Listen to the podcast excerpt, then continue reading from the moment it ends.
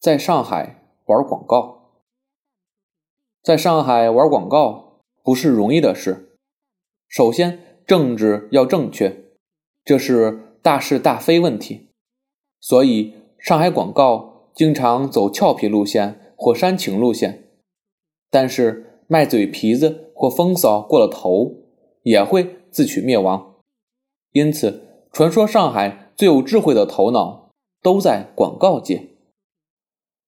最近地铁广告“完美女人”被判罚出局，理由是误导读者会这样断章取义。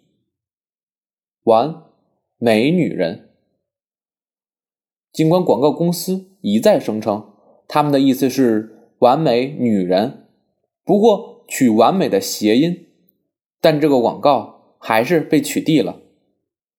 前一段时间，上海整顿。书报刊上的各种随处可见的丰胸减肥广告，认为他们污染了社会的精神空间，侵害读者利益，也因此连累了女性的内衣广告。说起女性内衣广告，广告界的智商和情商真是一目了然了。满上海，你到处可以看到诸如此类的广告词，没有什么大不了的。做女人挺好，做个男人无法一手把握的女人，等等。想来这些广告词都是上海男人呕心沥血想出来的，在这个城市，随着公共巴士到处出没，博人一灿的事情，好像上海女市民也大多接受了这些广告，但因为最近打击。展览女性身体，特别是经有关专家在报纸上一点播，说这些广告词都带有反女性主义的色彩，很多广告也似乎越看越不顺眼了。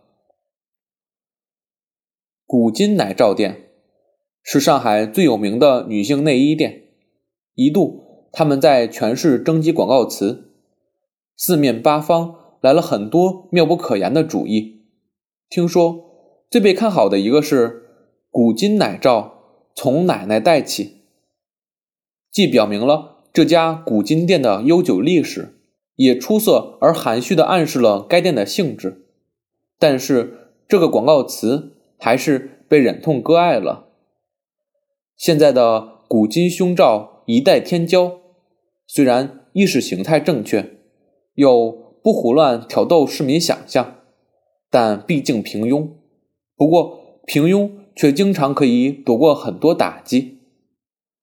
五一节，徐家汇的港汇广场用了十万个橘子来打造一个金色的 Smiling，远远望去非常漂亮。